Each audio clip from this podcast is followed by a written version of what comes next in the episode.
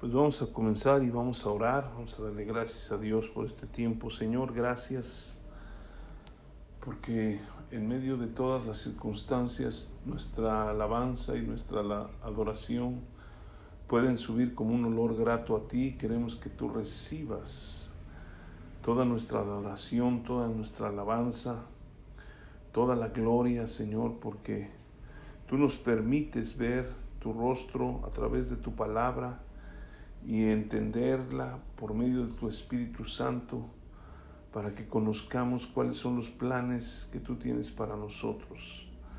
Ahora pedimos que tú abras nuestro entendimiento y nos enseñes tu palabra y nos muestres tu grandeza y tu poder, manifestándote en nuestras vidas. Llénanos de tu Santo Espíritu y danos sabiduría y guianza para poder comprender todas las cosas que tú tienes para nosotros en el nombre de Jesús. Amén. Pues yo quiero que abran sus Biblias en Primera de Corintios. Eh, vamos a hablar un poquito acerca de lo que es nuestros fundamentos. Eh, revisando nuestros fundamentos como creyentes, yo creo que es tiempo, en este tiempo es muy bueno para saber cuál es el, en qué estamos parados en el, en el cristianismo y dice eh, en el versículo, capítulo 3 de 1 de Corintios, y en el versículo 7 eh, dice, así que el que planta, ni el que planta es algo, ni el que riega, sino Dios que da el crecimiento. Y el que planta y el que riega son una misma cosa, aunque cada uno recibirá su recompensa conforme a su labor porque nosotros somos colaboradores de Dios y vosotros sois labranza de Dios, edificio de Dios. Conforme a la gracia de Dios que me ha sido dada, yo como perito arquitecto puse el fundamento y otro edifica encima, pero cada uno mire cómo sobre edifica.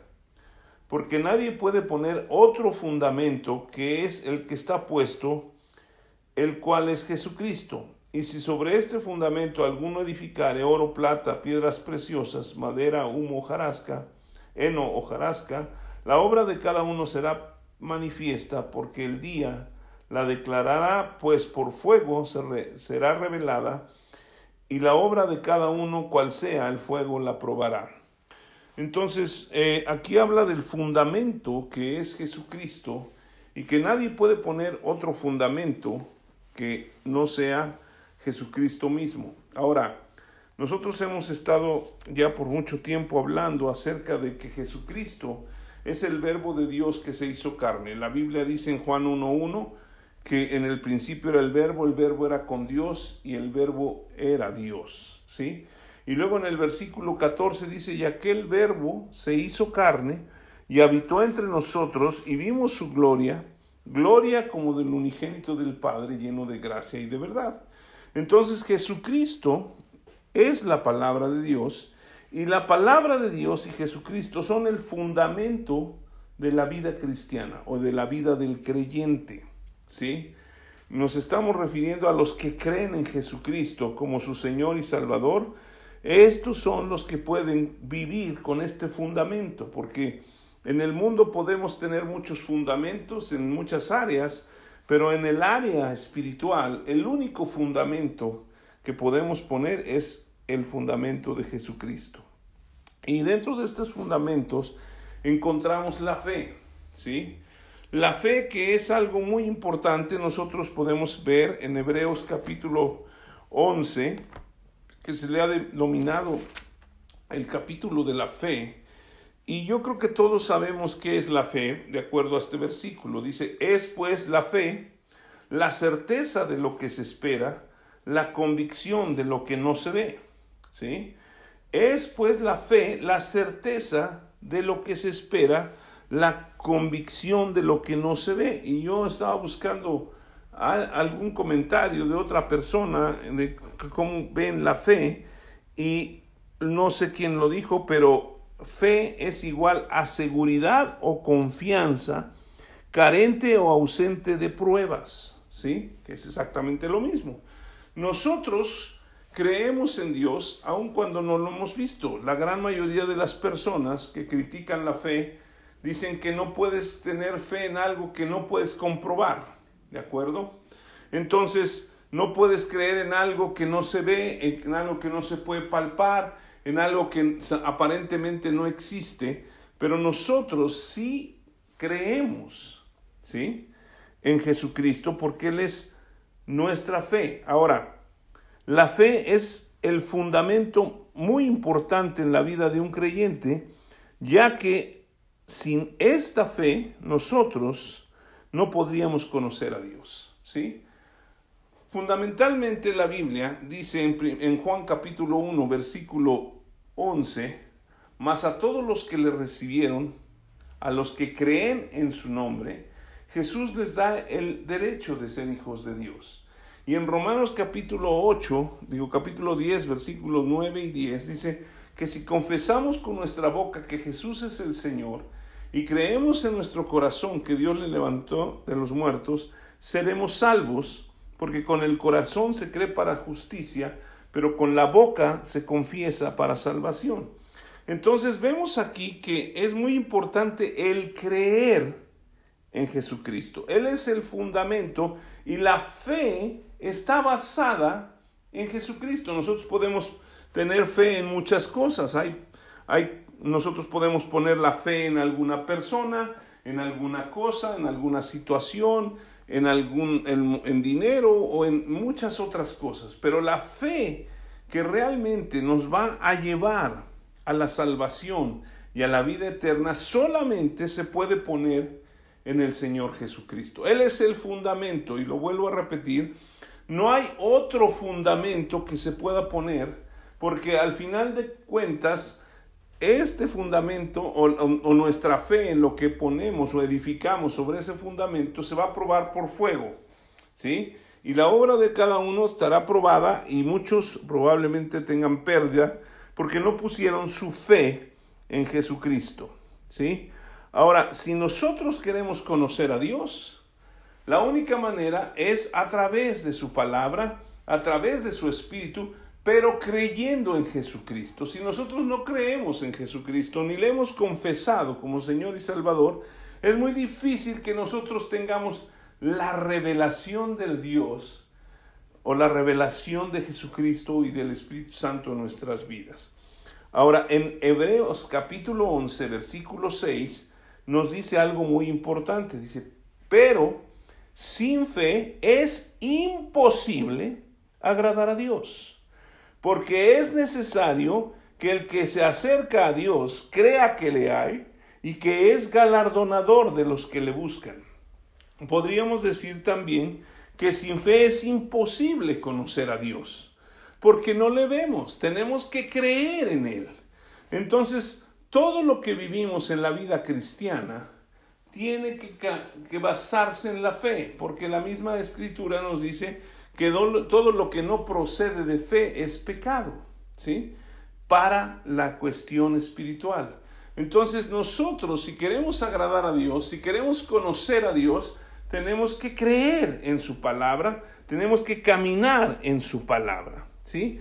La fe nosotros la tenemos que poner en Jesucristo. ¿Y por qué tenemos que poner nuestra fe en Jesucristo? Porque en el capítulo 12 de Hebreos, en el versículo 2 dice, puestos los ojos en Jesús, el autor y consumador de la fe. ¿Ok?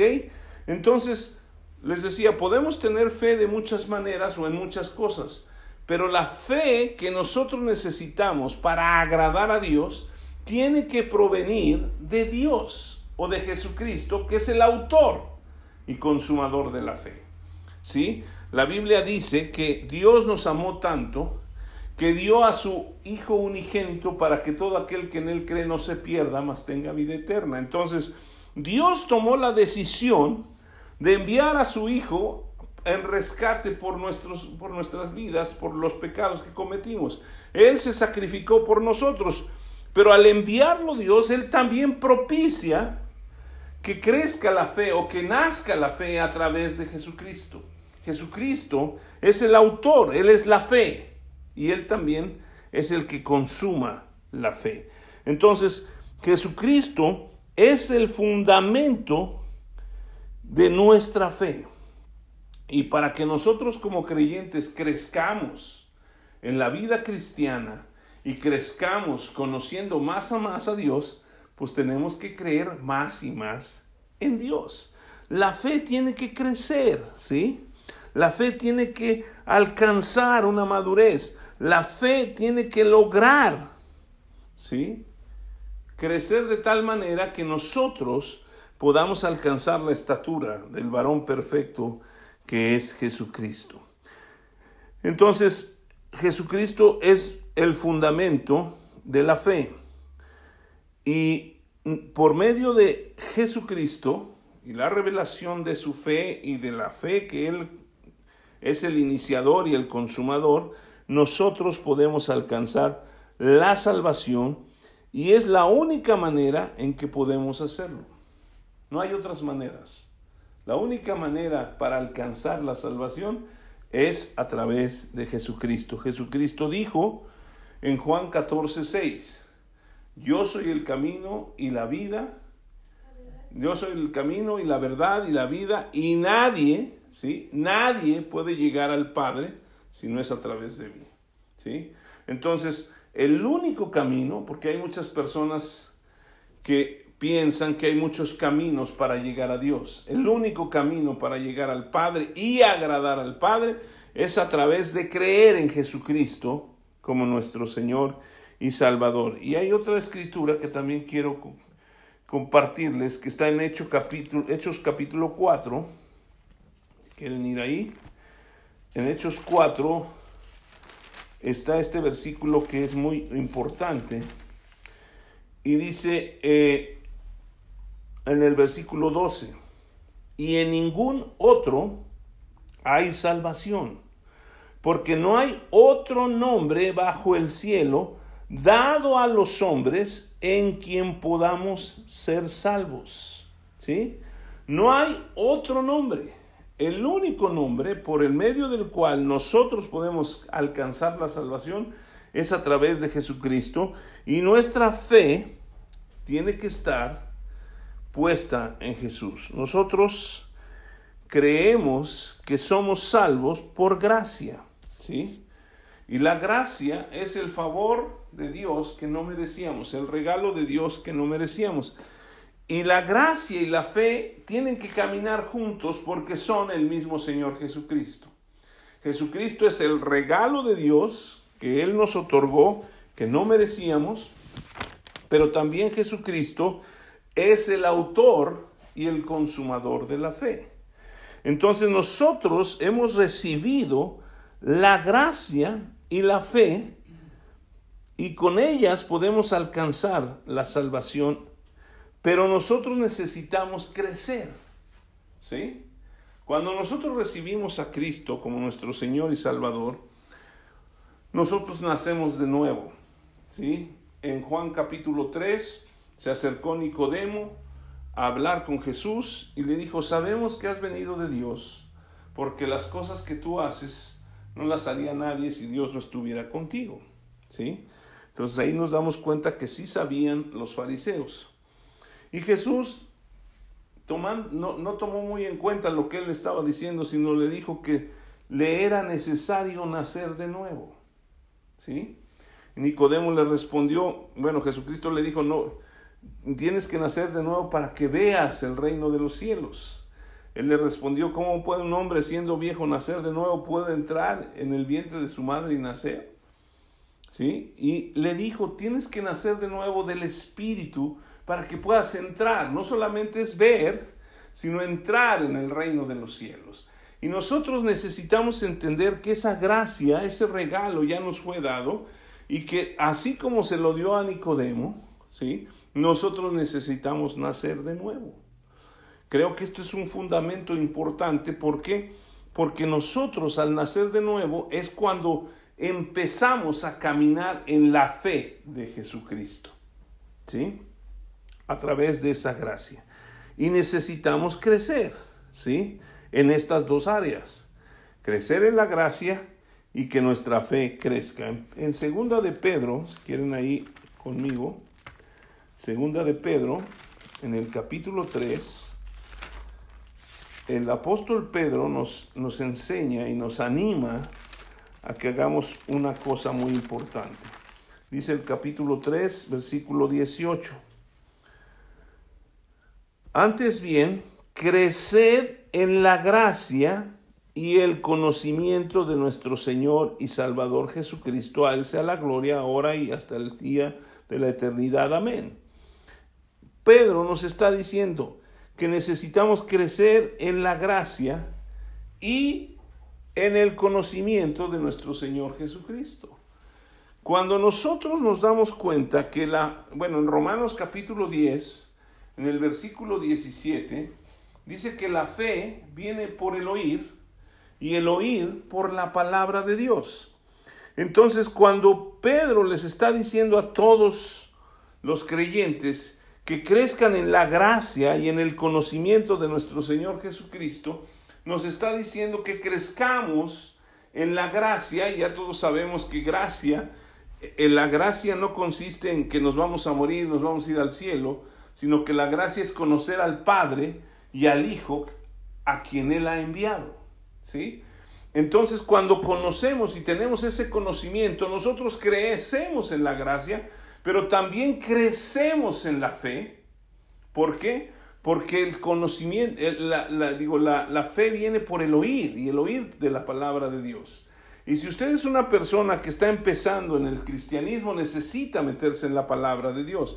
Y si usted es una persona que ya tiene mucho tiempo en el cristianismo, usted debería conocer muchas escrituras y debería saber la palabra de Dios, no toda, porque yo sé que es muy difícil, no nos la podemos aprender toda. Pero la palabra de Dios tiene que ser el fundamento que empuje nuestra fe hacia arriba, hacia el crecimiento. ¿Sí? ¿Por qué? Porque nosotros como creyentes necesitamos crecer y crecer en la fe.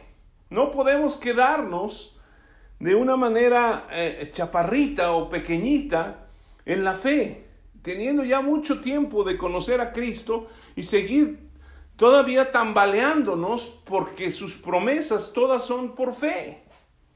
Y necesitamos creerlas y no podemos tambalearnos cuando nos pasan cosas o se mueven circunstancias. Yo me he dado cuenta que en medio de este tiempo que hemos estado viviendo, y lo que le llaman la pandemia y todo ese virus que anda moviéndose y todo, mucha gente su fe se ha debilitado.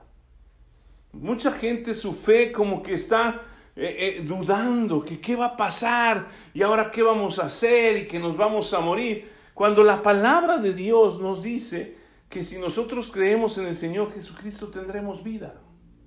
Y que Él también llevó, lo hemos hablado cuando hablábamos de la Santa Cena, llevó nuestras dolencias, nuestras enfermedades, se las llevó y por su llaga fuimos curados. Y cuando nosotros establecemos la palabra de Dios en nuestras vidas, nuestra fe crece. Y tenemos que vivir. No vemos lo que estamos creyendo, pero sí lo creemos. Acuérdense que la fe es la certeza. Yo tengo la certeza de que estoy sano porque Jesucristo ya se llevó mis enfermedades, se llevó mis dolencias y por su llaga fui sanado.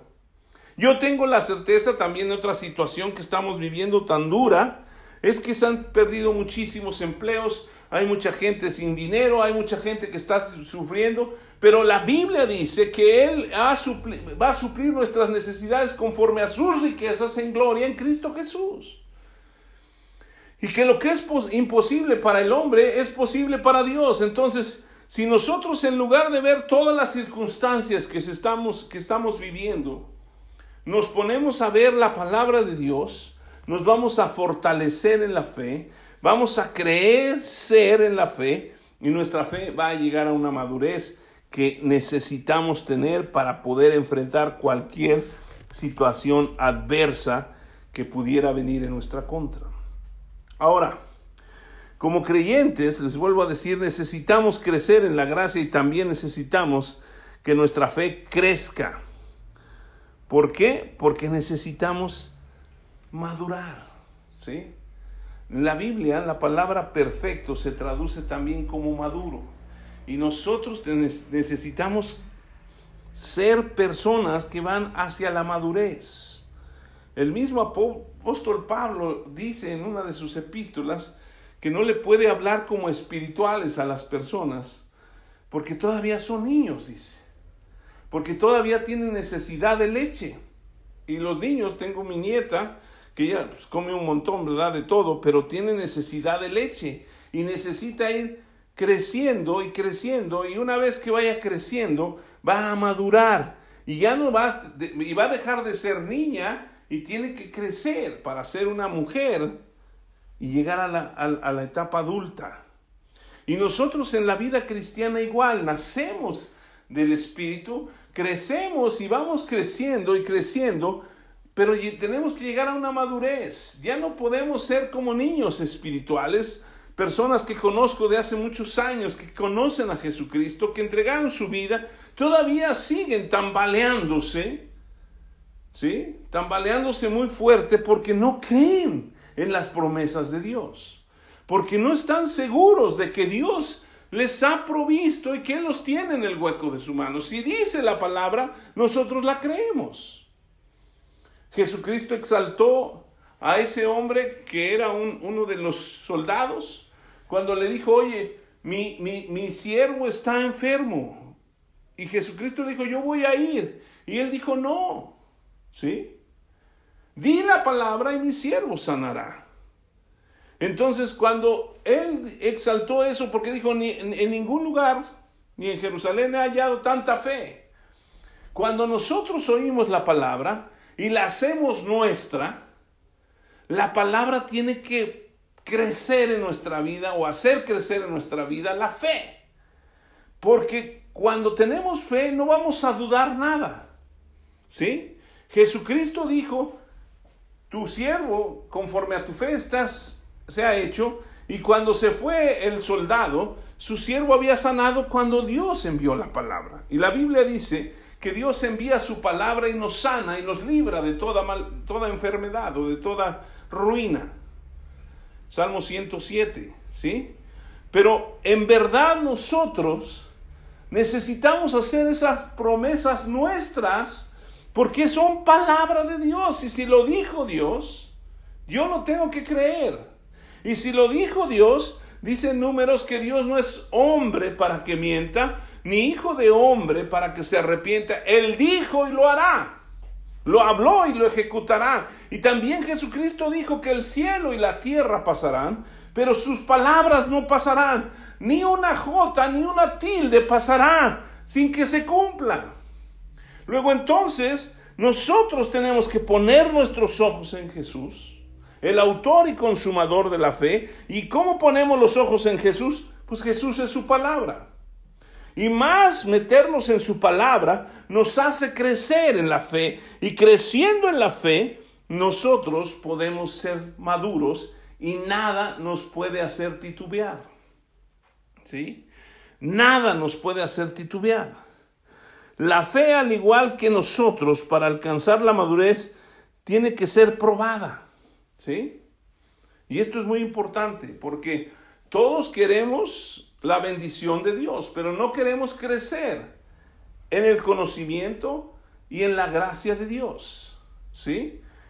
Cuando nosotros íbamos a la escuela, ¿sí? Algunos todavía siguen yendo, pero siempre yo me pregunté por qué cada mes me tenían que hacer una prueba. ¿Sí? Desde que iba yo al kinder. Bueno, ahí no tanto, porque no me acuerdo mucho, pero, pero teníamos que hacer ciertas cosas y luego nos graduamos y luego fuimos a la primaria y en la primaria cada mes nos hacían un examen y una prueba y va a haber prueba y va a haber prueba y era prueba tras prueba tras prueba. Y no era porque los maestros quisieran estar moliendo a los alumnos. ¿Sí? Ay, otra vez una prueba, ya ni la muelan, ¿por qué todas las pruebas? Era para que supieran si habíamos adquirido cierto conocimiento. Y de ahí nos pasaban al segundo grado y al tercero, y algunos que no pasaban, pues se quedaban, ¿verdad? A mí me tocó ver algunos amigos que se quedaron en el camino, bueno, fueron más atrás, y ahí íbamos, y ahí íbamos. Y luego pasamos a la secundaria y lo mismo. Y luego a la prepa, luego a la universidad, y luego los que van a los posgrados y a todos, siempre les están haciendo pruebas. ¿Cuál es el propósito de esas pruebas? Medir lo que es el conocimiento o el aprovechamiento de lo que hemos aprendido. ¿Sí? Y cuando nosotros se prueba nuestra fe, por decirlo así, porque miren, en primera de Pedro, ahí atrásito de, de, lo que habíamos hablado, en el capítulo 3, en el versículo 9, hay algo muy importante que dice el apóstol Pedro. No, es que es 1 de Pedro 3.9. 3.19, perdón. 3.19. Dice, en la cual también fue, no, yo estoy, yo estoy, yo estoy chueco. Ahorita se los, se los, ah, es primera de Pedro 1, del 3 al 9. sí, es que me brinqué el 1. Primera de Pedro 1, y vamos a leer desde el versículo 3. Y dice, bendito el Dios y Padre de nuestro Señor Jesucristo, que según su grande misericordia nos hizo renacer para una esperanza viva por la resurrección de Jesucristo de los muertos, para una herencia incorruptible, incontaminada e inmarcesible, reservada en los cielos para nosotros que somos guardados por el poder de Dios mediante qué? ¿Cómo somos guardados? Por la fe, para alcanzar la salvación que está preparada para ser manifestada en el tiempo postrero.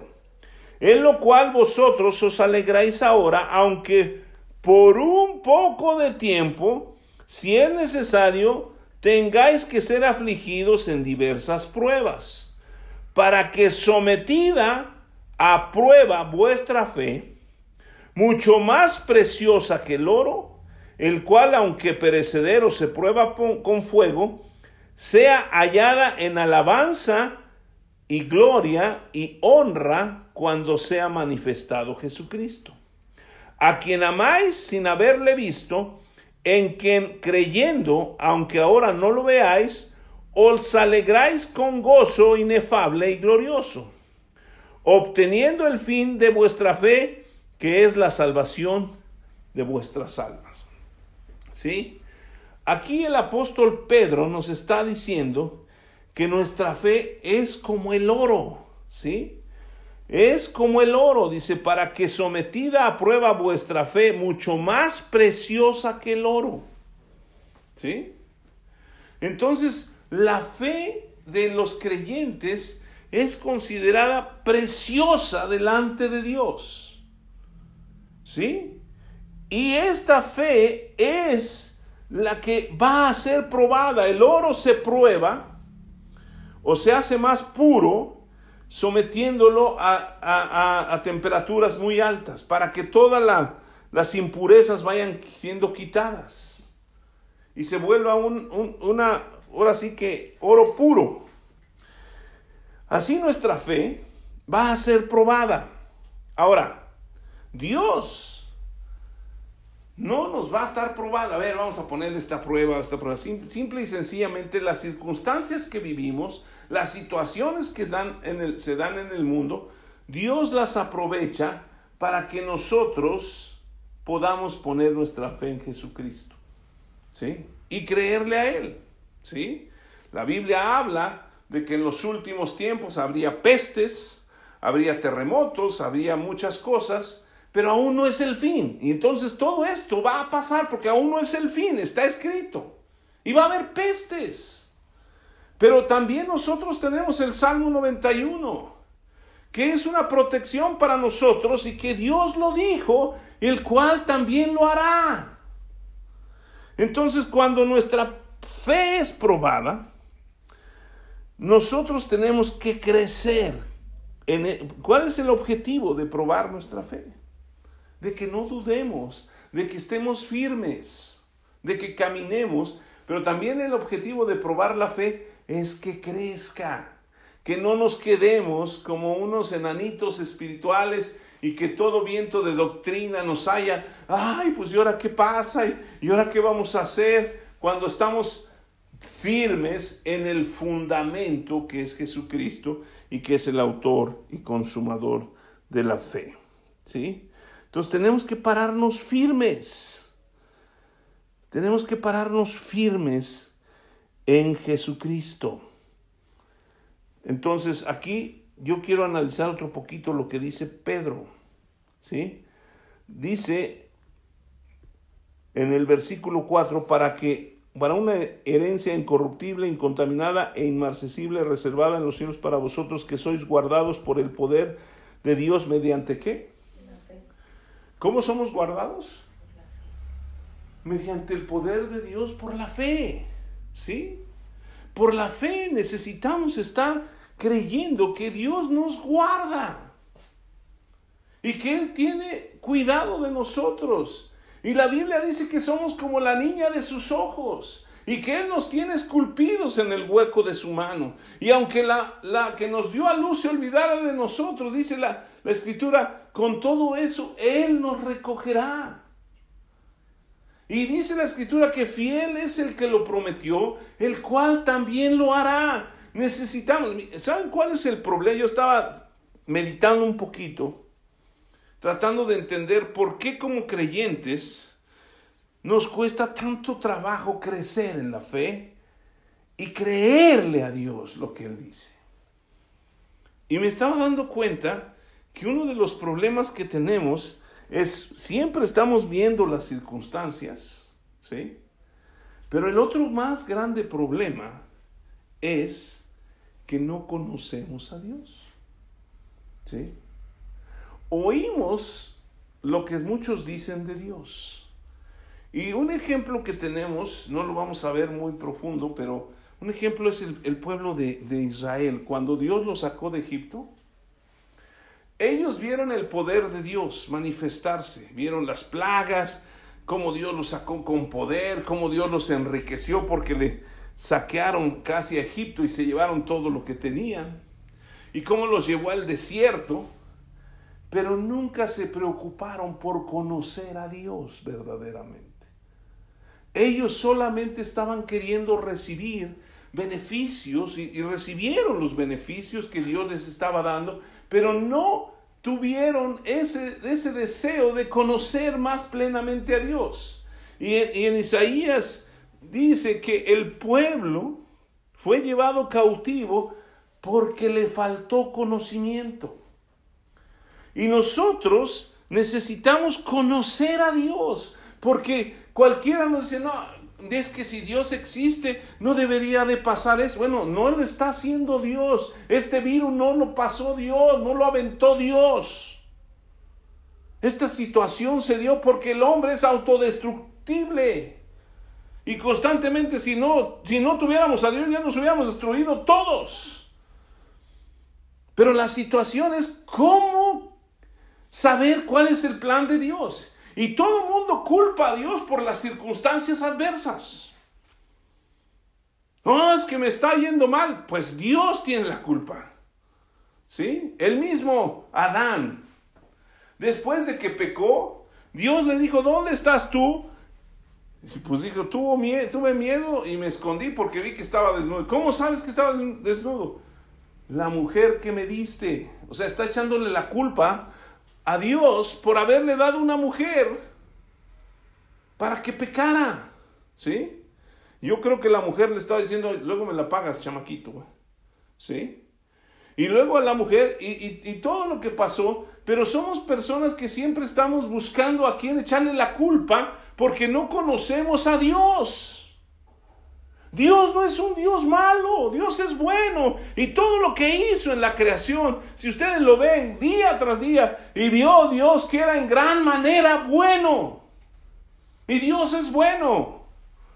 Entonces nosotros tenemos que creer en ese Dios, pero tenemos que conocerle. A mí me enseñaron que Dios castiga con palo y sin cuarta y que te castiga y que te va a castigar. Y cuando yo veo al Dios de gracia, a Jesucristo, yo no veo un castigo sobre mi vida. Él llevó mis pecados, Él ya murió por todos mis pecados presentes, pasados y futuros. Ya no se puede juzgar a una persona por el mismo delito dos veces. Ya mis pecados fueron juzgados. Entonces yo tengo que creer, pero tengo que conocer a un Dios justo, un Dios que me ama, que ya fue suficiente el sacrificio que hizo Jesús para mi perdón.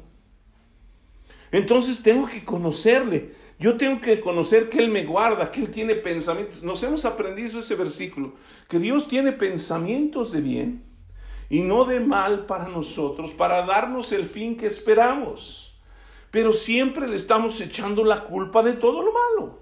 Hay una tragedia, así lo quiso Dios. Pues Dios, hay, hay, hay una canción que no me gusta mucho, pero que cantan los cristianos, que un día tú darás y un día quitarás. ¿Sí? Y Dios no va a quitar nada, Dios ya dio, no nos quitó a su Hijo Jesucristo, no lo dio. Y Dios no está buscando cómo hacernos tropezar. Lo que quiere es aprovechar las circunstancias que están en el mundo para que nosotros podamos crecer en la fe. Si yo no tengo dinero, bueno Señor, tú dijiste en tu palabra que tu bendición es la que enriquece y no añade tristeza con ella. Tú dijiste que tú deseas que yo sea prosperado en todas las cosas y que tenga salud así como prospera. Ay, qué bonitos versículos. Vuélvelos a decir, pero realmente están como un conocimiento en mí. ¿Realmente estoy confiando en eso? Yo que puedo decirles, mi fe ha estado, ha estado siendo probada. Y yo he dicho, Señor, yo no voy a ver lo que está sucediendo afuera, voy a ver lo que dice tu palabra. Y lo que dice su palabra es que yo voy a ser bendecido, porque Jesucristo vino para darme vida y vida en abundancia. ¿Sí? Entonces, fíjense, los israelitas, cuando llegaron a la tierra prometida, Dios ya les había dicho, les voy a llevar a una tierra que fluye leche y miel. Mandaron a los espías y verdaderamente vieron que era una tierra que fluía leche y miel. ¿Por qué no la tomaron?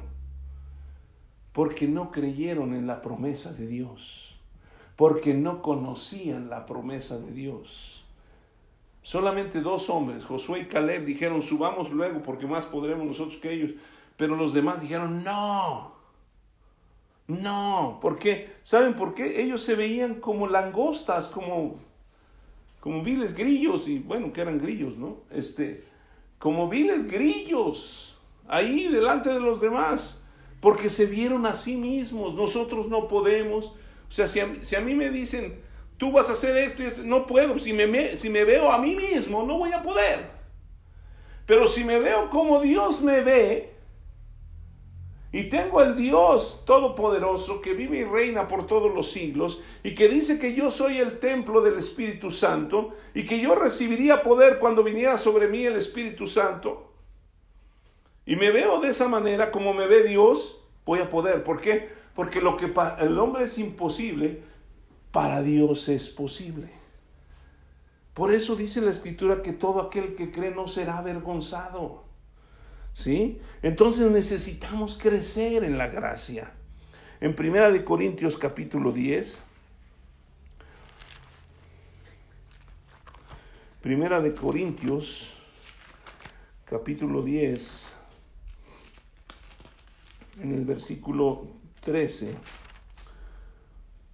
dice, no os ha sobrevenido ninguna tentación que no sea humana, pero fiel es Dios que no os dejará ser tentados más de lo que podéis resistir, sino que dará también juntamente con la tentación la salida para que podáis soportar, ¿sí? Algo que, es importante. Dios no mandó la tentación porque Dios no tienta a nadie ni es tentado por el diablo. ¿sí? La tentación la, adquirimos nosotros. Pero juntamente con esa tentación Dios nos da la salida. Pero creemos que Dios nos está tentando. Jesucristo dijo, no nos dejes caer en tentación. No nos dijo, Señor, mándame las tentaciones para que yo crezca. No. Jesucristo nos enseña que Él tiene una salida. Dios tiene una salida y la salida es confiar en Él. Si los israelitas hubieran conocido a Dios y hubieran confiado en su palabra, hubieran entrado sin ningún problema y hubieran tenido todo, pero tuvieron que vagar 40 años. Y ahora me explico por qué muchos creyentes que deben ser ya maestros necesitan, tienen necesidad de leche, porque andan vagando ahí 40 años no confiando en las promesas de Dios o no conociendo a Dios. Y he conocido gente que tiene 40 años de conocer a Cristo y sigue con sus mismos temores y sigue con su fe que apenas se le va a alcanzar para entrar al cielo. Pero no crece. ¿Por qué? Porque no ha conocido a Dios. Porque no tiene un conocimiento pleno. Porque no confía en su palabra. Si Él lo dijo, yo lo hago. Y si Él lo dijo, yo lo creo. Y si Él me dice, quédate quieto, me tengo que quedar quieto. Al pueblo de Israel, cuando ya lo alcanzaron los, los egipcios, ahí antes del Mar Rojo, ¿qué pasó? Clamaron a Dios. ¿Sí? Y Moisés, y Dios le dijo a Moisés, ¿por qué clamas a mí? Diles que marchen. ¿Sí? Y Dios abrió el mar rojo y se fueron por ahí. Y nosotros a veces estamos así. Pues si Dios abrió el mar ¿qué no puede abrir para nosotros? Pero nuestra fe es probada en esos momentos. Y nosotros, si conocemos a Dios, no nos vamos a echar para atrás. Ahí en, en, en Hebreos, capítulo 10, un poquitito antes de que empiece el capítulo 11,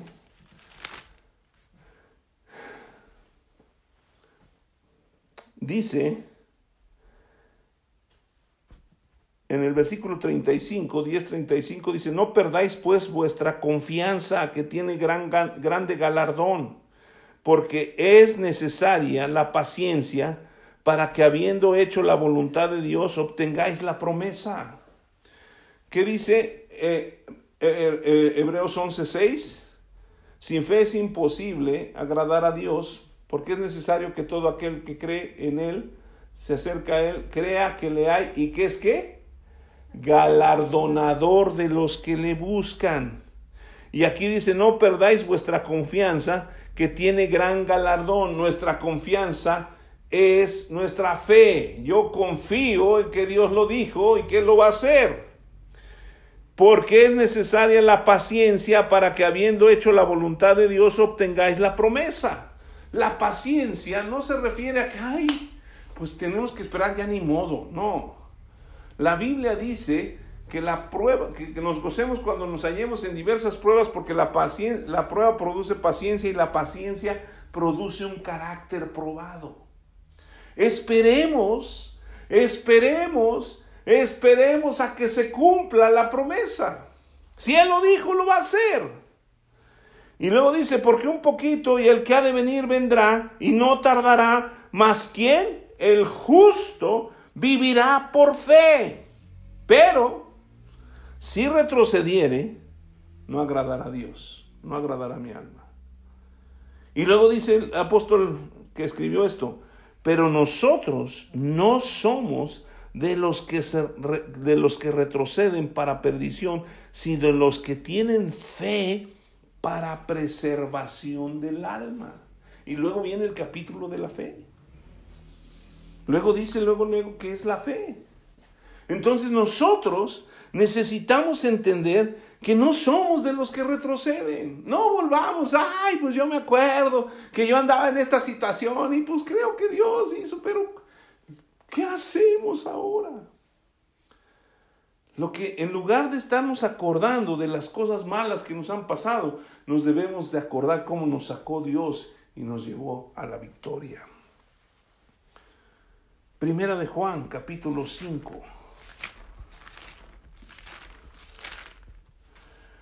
Versículo 1.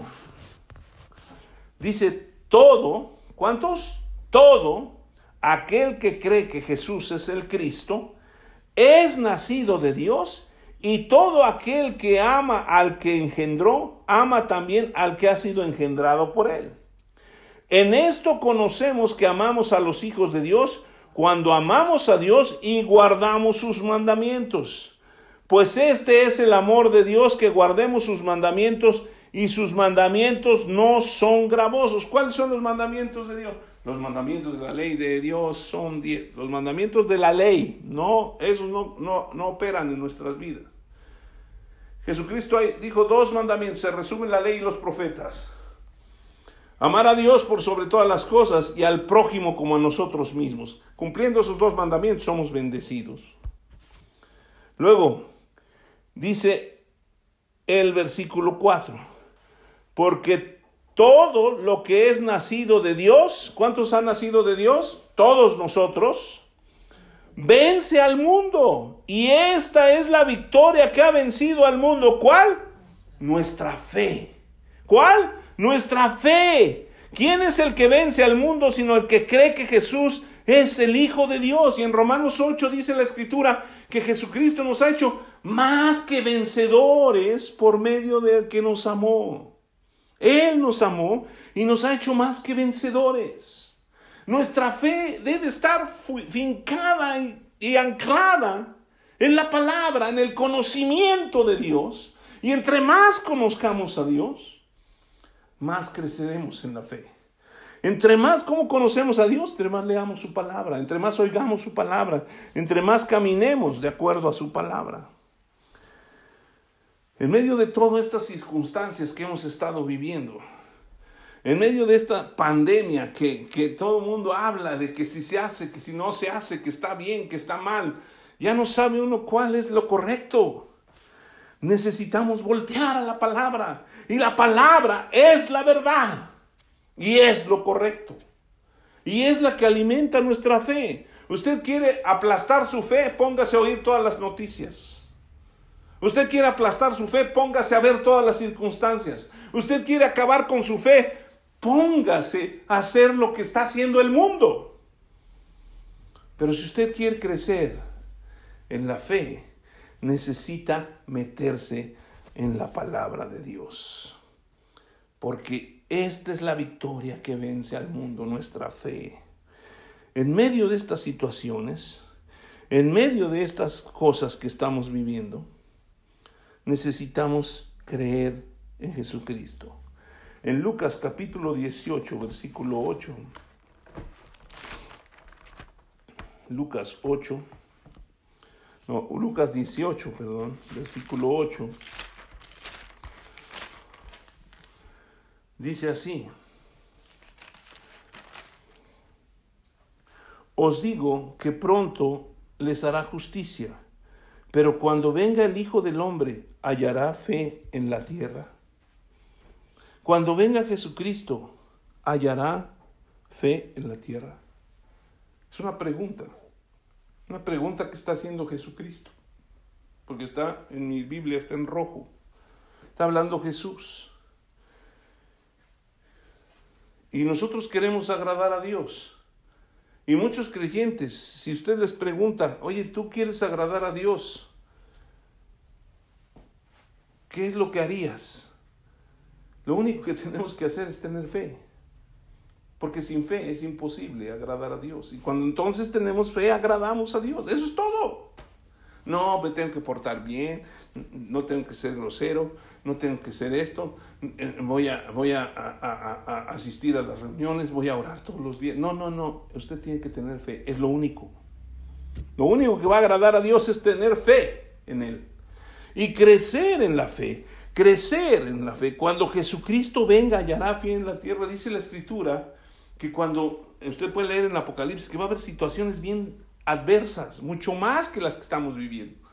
Y el amor de muchos se enfriará ¿Y qué quiere decir el amor de muchos? Que muchos van a dudar de la fe. Muchos se van a caer. Muchos van a aplastarse en su fe. Porque no están bien fundamentados.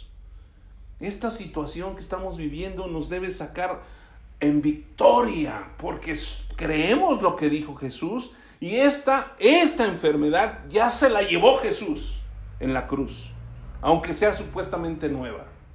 Ya Jesucristo pagó por ella, ya su llaga nos sana. Entonces tenemos que creerlo, tenemos que creerlo. Y al creerlo, nosotros estamos honrando a Dios. ¿Cómo debe ser nuestra fe? Con esto voy a terminar. Marcos capítulo 11.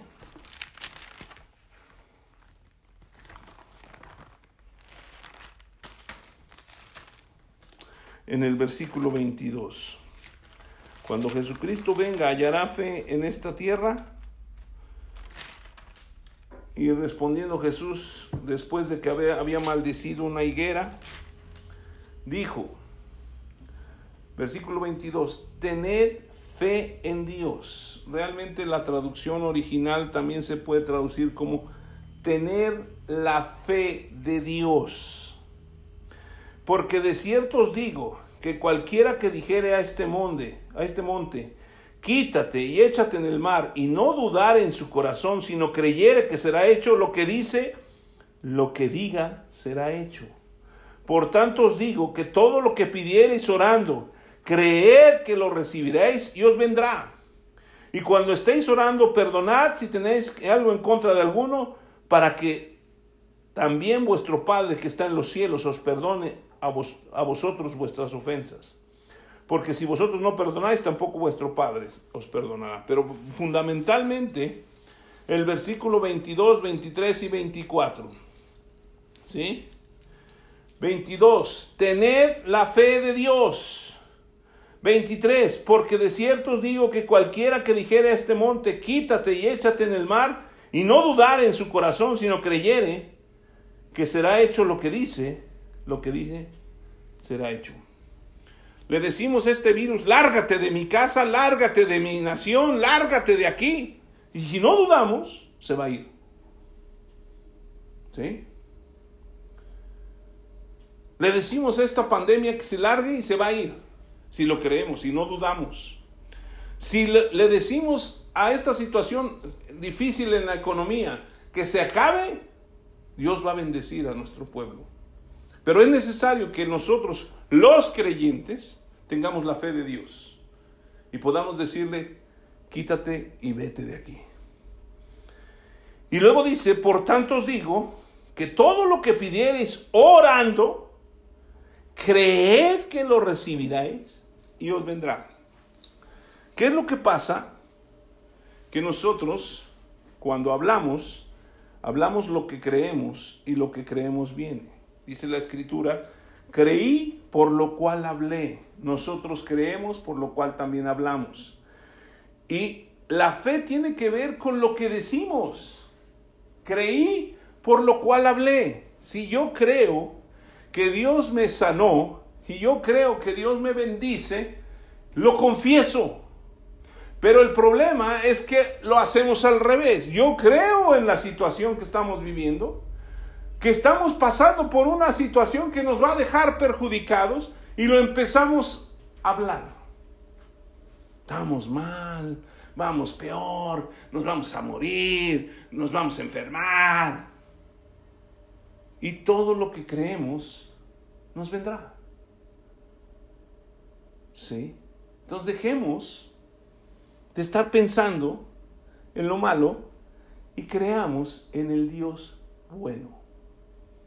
Dios es bueno, nos ama, conozcámosle.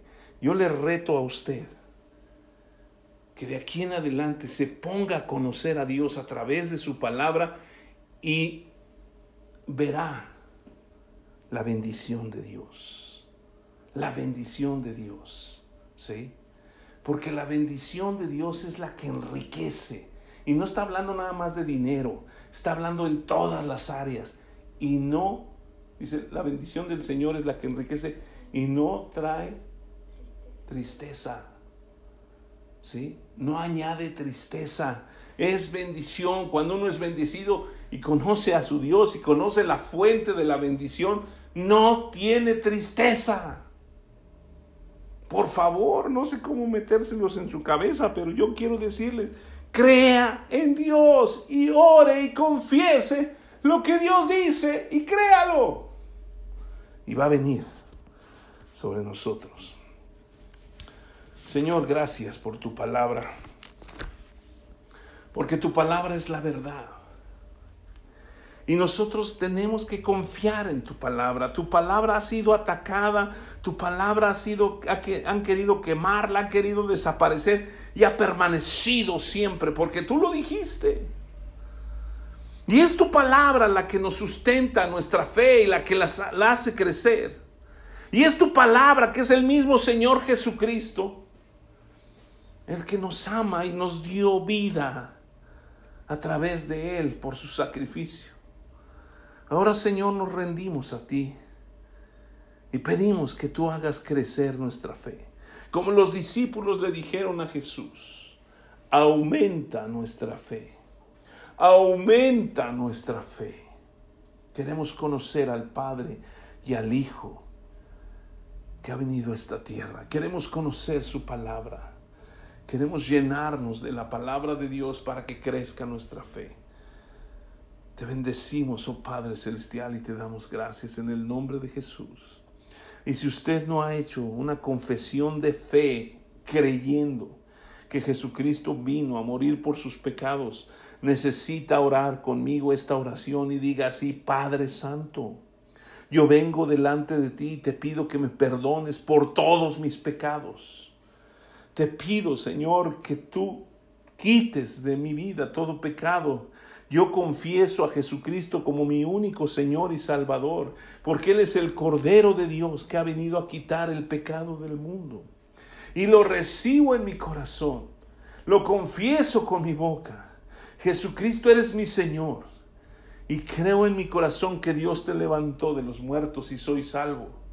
Y ahora yo puedo recibir las promesas, porque yo tengo al autor y consumador de la fe en mi vida, Haz que mi fe crezca, Señor. Yo quiero tener la fe de Dios y que empiece a hablar tu palabra, que empiece a leerla, que empiece a confesarla y a vivirla. Yo te recibo hoy, Señor Jesús, y te doy gracias por salvarme. En el nombre de Jesucristo, mi Señor y Salvador. Amén.